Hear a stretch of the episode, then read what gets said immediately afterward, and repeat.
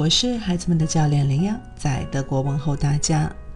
互动的有效方法，今天要跟大家分享的是幼儿篇零到六岁。如果我们没有与孩子真正平等的接触呢，我们就不能说我们懂得他们的观点。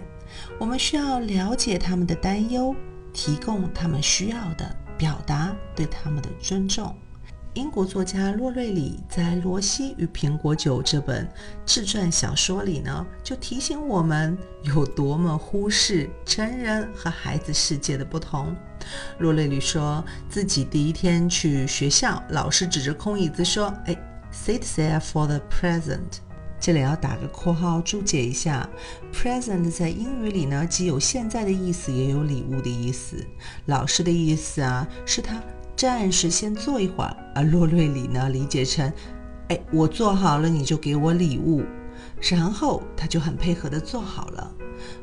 后来他的妈妈问他，哎，第一天在学校过得怎么样的时候啊，他垂头丧气的说，在椅子上坐了一天，也没有得到老师的礼物，我再也不要回到那个地方去了。再举个例子啊，一个成年人呢，想要安慰一个刚刚失去爷爷的青春期的孩子。成年人问孩子：“哎，你和你爷爷之间离得很近吗？”Were you close？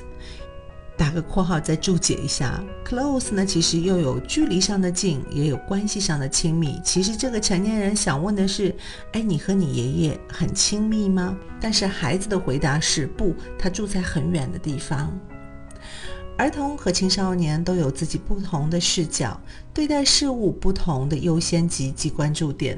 与这个群体的年轻人沟通呢，我们需要采取与成年人相处的方式，既不同又相似的方法。今天呢，首先要分享的是如何与年幼的孩子沟通。零到六岁这个年龄段的孩子，可能看到不熟悉的成年人呢。会害羞，甚至害怕。所以啊，如果我们和他们互动，最重要的是要找到使他们感觉安全的方法。你通常都是如何和这个年龄段的孩子沟通呢？欢迎啊，一起来看看我推荐的方法哦。比如一，减少高度的差异。大人蹲下来和孩子平视，用这种方式啊，给孩子安全感。二呢，用温和的语气和恰当的肢体语言，任何尖锐高呼的声音都会让孩子不舒服。我曾经就有学生很不喜欢班主任老师，就是因为老师的声音太尖锐了。三，啊，有些互动沟通的时间段要避开哦，像是快要到饭点的时候沟通哦，孩子很可能因为饥饿而分神。还有呢，就是傍晚的时间段，那孩子们会感到很疲惫。恐怕也不会是个好时机。四，哎，最有效的方式当然是手推游戏啊，因为孩子的注意力呢集中的时长很短，过长时间的沟通互动效果不会太好。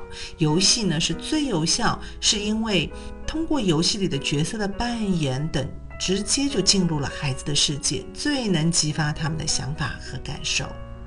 五。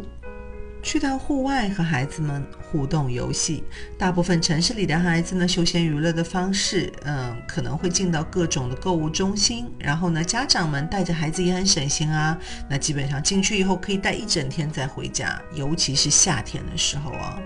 但是这并不属于我说的户外活动哦，儿童阶段呢，其实尤其需要户外的大自然，积累、探索、想象力、自我空间。当然还有亲子关系了。第六点呢是给孩子讲故事。这个年龄段的孩子喜欢亲子共读，喜欢听故事，因为故事的带路引人入胜，且对孩子来说啊，他没有威胁的信息。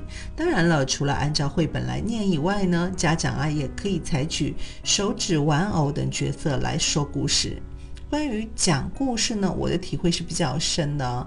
呃，我在德国呢参加过很多的培训，也学了很多版本讲故事的规则，做了很多次的调整后，才变成了今天的模式。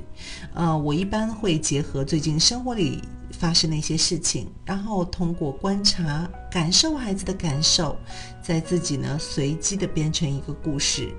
嗯。会加入真实的生活元素，当然了，作为教练呢，在给大孩子们训练的时候，我们用到的一个叫头脑风暴的训练方法，采用的也是这种随机但正向的讲故事的方法。孩子通常所处的身体状态是快要睡着，但是依然能听清我说的每一句话。当然了，训练时也有孩子睡着过，至今没有碰到过孩子不喜欢的。包括很多大人跟我说啊，感觉好舒服，好宁静。邀请家长趁着暑假和孩子们好好互动吧。今日互动，如果家有零到六岁的，欢迎尝试下不同的方法，说不定会有意外收获哦。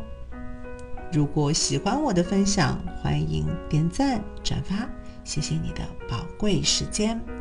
另外呢，也欢迎大家扫码来关注我们的微信视频号，呃，会有更多的一些不同方面的内容的视频分享。谢谢大家。